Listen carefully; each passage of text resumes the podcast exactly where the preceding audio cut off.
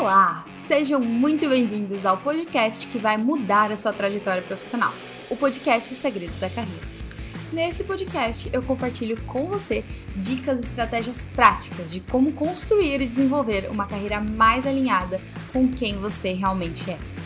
Eu sou Gabriela Capelli, coach de carreira, e o tema de hoje é extremamente relevante pelo contexto que o mundo do trabalho vive cada vez mais dinâmico, mais tecnológico e com mais e mais e mais mudanças. O que significa que todos nós, pelo menos alguma vez na vida, vamos nos deparar com mudanças na nossa carreira, sejam elas por escolha nossa ou impostas pelo meio. Então, o tema de hoje é mudanças na carreira. Como lidar? E eu quero começar o podcast de hoje exemplificando isso que eu tô falando. E aí eu tenho aqui três exemplos que estão aí na boca do povo hoje em dia, de pessoas famosas que estão passando por mudanças na carreira recentemente. E aí eu vou começar com o Faustão, um apresentador super talentoso, praticamente uma tradição de anos na Globo. Desde que eu me entendo por gente, o Faustão tava lá. E ele simplesmente faltou um dia no trabalho e nunca mais voltou no seu posto. Uau!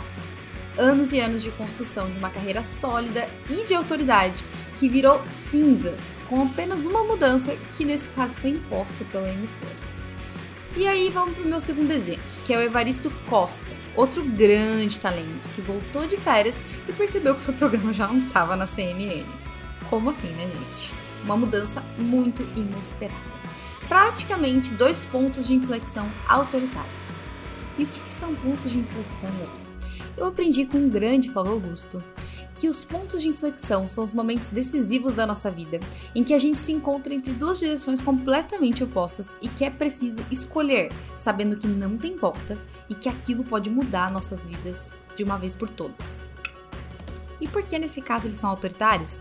Porque essas mudanças de eixo não foram escolhas daquelas pessoas, foram imposições. Então o Faustão e o Evaristo não escolheram, aquela mudança ela foi imposta. Foi um ponto de inflexão imposto na vida deles. Por isso que eu chamei de autoritários. E aí, por último, eu quero trazer aqui um exemplo de mudança por escolha própria, que essa é protagonizada pelo Thiago Leifert, que decidiu seguir um rumo diferente, deixando para trás uma posição muito requisitada e despertando até aquela indignação de muita gente. Nossa, como ele pode deixar uma oportunidade como essa para trás? Muitas pessoas queriam estar no lugar dele, né? Ah, pois eu te digo. Foi muita coragem dele escolher mudar, deixar o seguro para trás e realmente ir atrás daquilo que ele acredita ser melhor para ele no futuro, deixando para trás uma grande oportunidade. E é um belo ponto de inflexão. E o que eu quero dizer com todos esses três exemplos que eu trouxe para vocês? Que as mudanças acontecem por mais que você cuide, evite, tente ao máximo se manter, se até aquilo que você já tem, as mudanças acontecem e elas podem muitas vezes ser impostas pela vida. E agora eu te pergunto, durante a sua trajetória profissional, quantas vezes você já esteve descontente com o seu trabalho ou com a vida que você está levando? Quantas vezes você já pensou em desistir de tudo e partir para um novo começo? Quantas vezes você foi obrigado a mudar, seja por uma demissão, uma mudança no mercado, alguma outra coisa?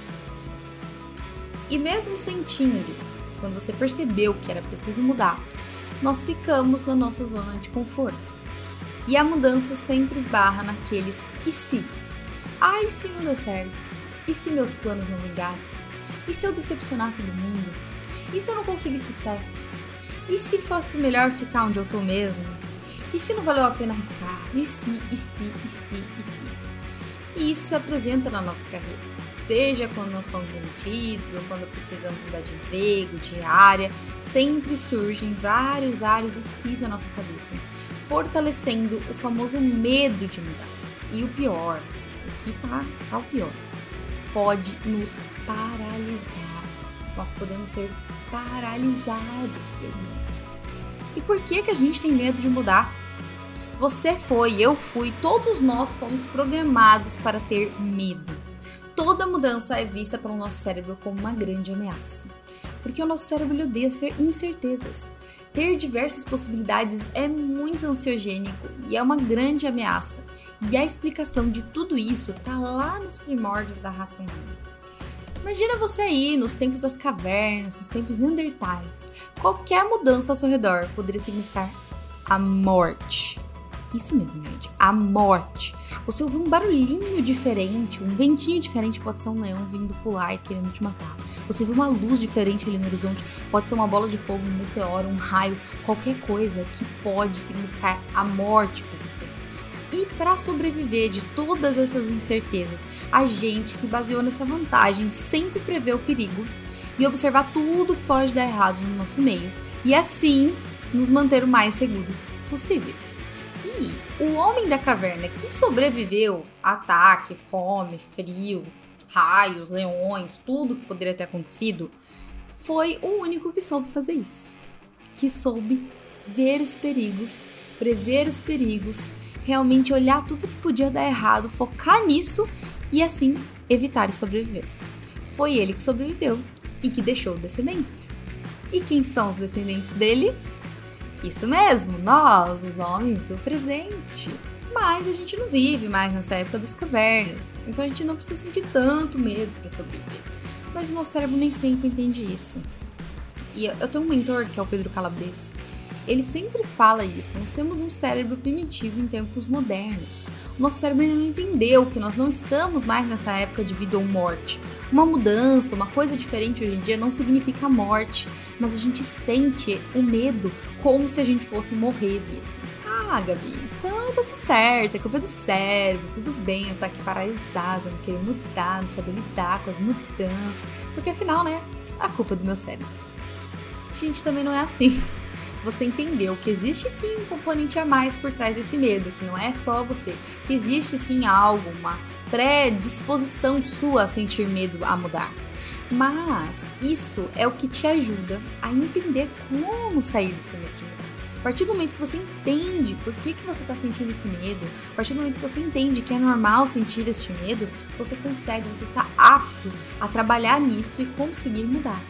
E existem estudos na área das neurociências que mostram que nós podemos treinar uma parte do nosso cérebro, que é o córtex pré-frontal, a perceber de uma forma diferente durante o medo, a reagir de uma forma diferente quando ele se encontra nessa situação de mudança. E os neurocientistas chamam isso de remodelação da neuroplasticidade cerebral porque o seu cérebro ele está constantemente criando novas conexões, novas sinapses, ele está em constante mudança. Então você não está fadado a sentir medo o resto da sua vida. Você pode sim treinar o seu cérebro para trabalhar essa questão do medo dentro de você, desse medo de mudar. E esse córtex pré-frontal, ele modula a resposta emocional, que é mais adequada para lidar com essas situações de mudanças.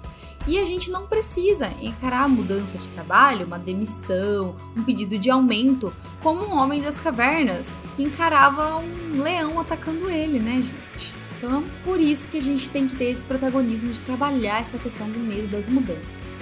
E agora que a gente já entende o funcionamento desse medo do nosso cérebro, como ele reage na hora de mudar, eu vou trazer aqui algumas dicas para você se preparar para possíveis mudanças e para você também aprender a lidar com as mudanças. Afinal, esse é o tema do podcast de hoje, né? E a primeira dica que eu quero trazer para você é: liste os seus medos. Feche seus olhos, coloca tudo no papel dos medos que você tem de alguma coisa que, tá, que você tá travado coloca no papel para você visualizar e coloca a primeira coisa que vem na cabeça. Não julgue os seus medos. Vai colocando medo disso, medo daquilo, isso, isso, isso, isso e aquilo, isso não sei o que, isso não sei o que lá. Porque a partir do momento que você consegue ver isso, é o primeiro passo para você traçar estratégias para enfrentar isso ou criar soluções, acabar com as ameaças, podemos dizer assim. Então, se você tem medo de alguma coisa, e você se sente ameaçado por essa coisa, se você olha para ela e você começa realmente a eliminar essas ameaças, o seu cérebro não vai ver mais aquilo como um problema, como um medo, como uma ameaça, como um perigo para você. E você pode criar o famoso plano B, C, D, E, F e aí tratar esse medo. Por exemplo, se você tem medo de perder o seu emprego, comprometer a sua trajetória profissional, e se isso de fato acontecer? O que, que você faria a partir disso? Quais são os seus talentos, habilidades, qual o seu potencial com qual você teria condição de vencer isso? Por onde você iria? O que você faria? Tendo essas respostas, você vai se sentir mais tranquilo se essa situação vier a acontecer. Você vai estar preparado. E já dizia minha mãezinha, melhor prevenir do que remediar, não é mesmo?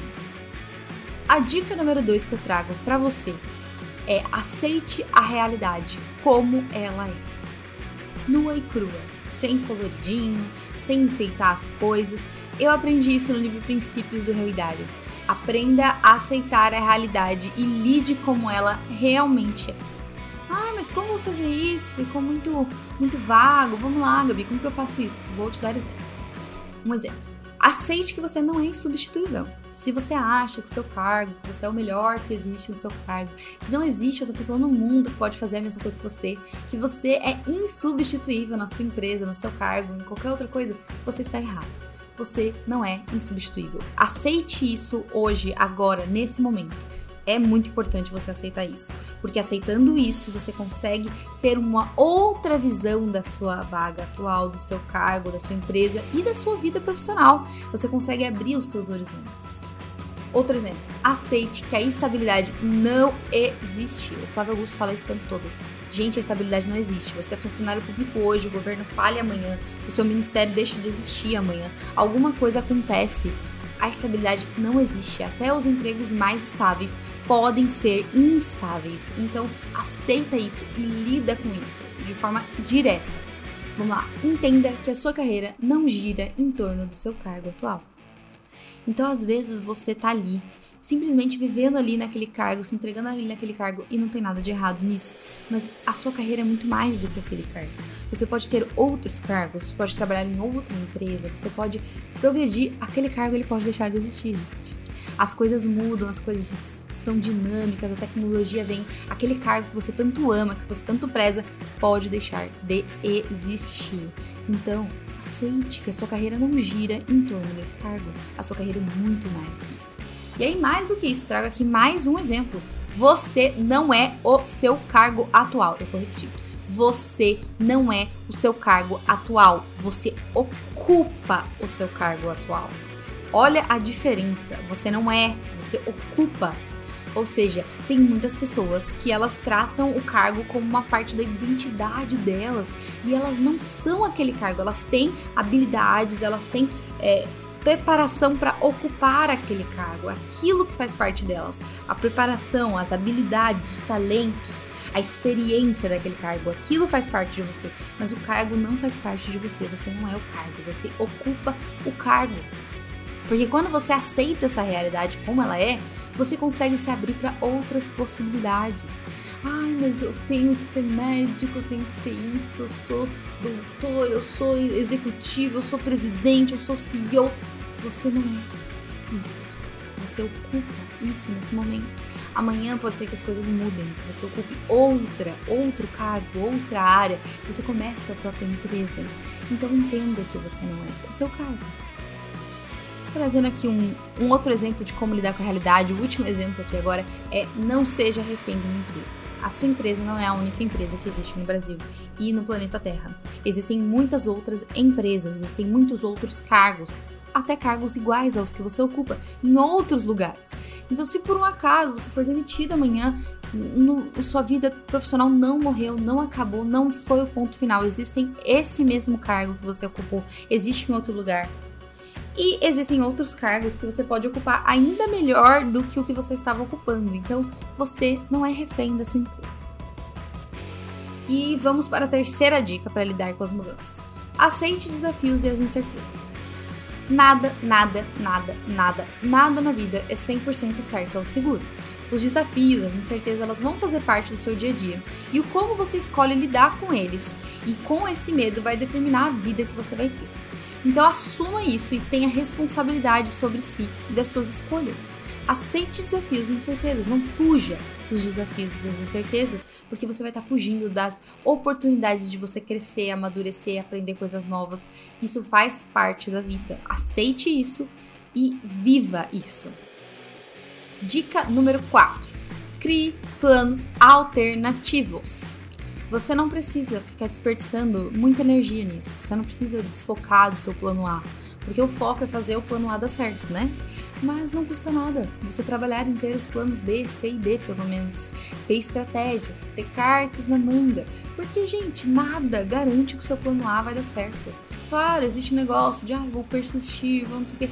Mas existem momentos que você persiste que, mesmo assim, você precisa mudar.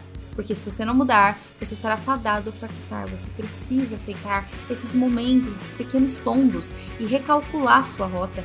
E ter esses planos, essas cartinhas na sua manga é a melhor estratégia para você lidar com esses momentos. Então crie planos alternativos. Vamos lá, dica número 5 e a minha última dica de hoje. Crie uma rede de apoio. Caso as mudanças venham a ocorrer, seja por escolha sua, principalmente se elas forem impostas. Uma rede de apoio vai fazer toda a diferença para você. Ter pessoas do seu lado nesse momento de mudanças impostas e também nesse momento em que você escolheu mudar e que você vai ter dificuldade, em que você vai pensar em desistir, ter uma rede de apoio ali te dando esse, esse suporte é fundamental para você superar esses momentos de mudança. Olha só quantos insights que esse podcast trouxe para você aplicar na sua carreira hoje e estar preparado para as mudanças impostas e também para encarar todas as mudanças que você escolher fazer na sua vida. E esse foi o nosso podcast de hoje. Espero que você tenha gostado e que você consiga aplicar essas dicas e estratégias para você levar a sua carreira para um outro nível. Se você não me segue no Instagram ainda, é Gabriela Capelli. Lá eu posto muito mais conteúdos, eu tô o tempo todo postando mais conteúdos que também podem agregar muito na sua carreira. Então me segue lá, Gabriela Capelli. Eu te espero na semana que vem, aqui nesse podcast maravilhoso, Os Segredos da Carreira. Tchau, tchau!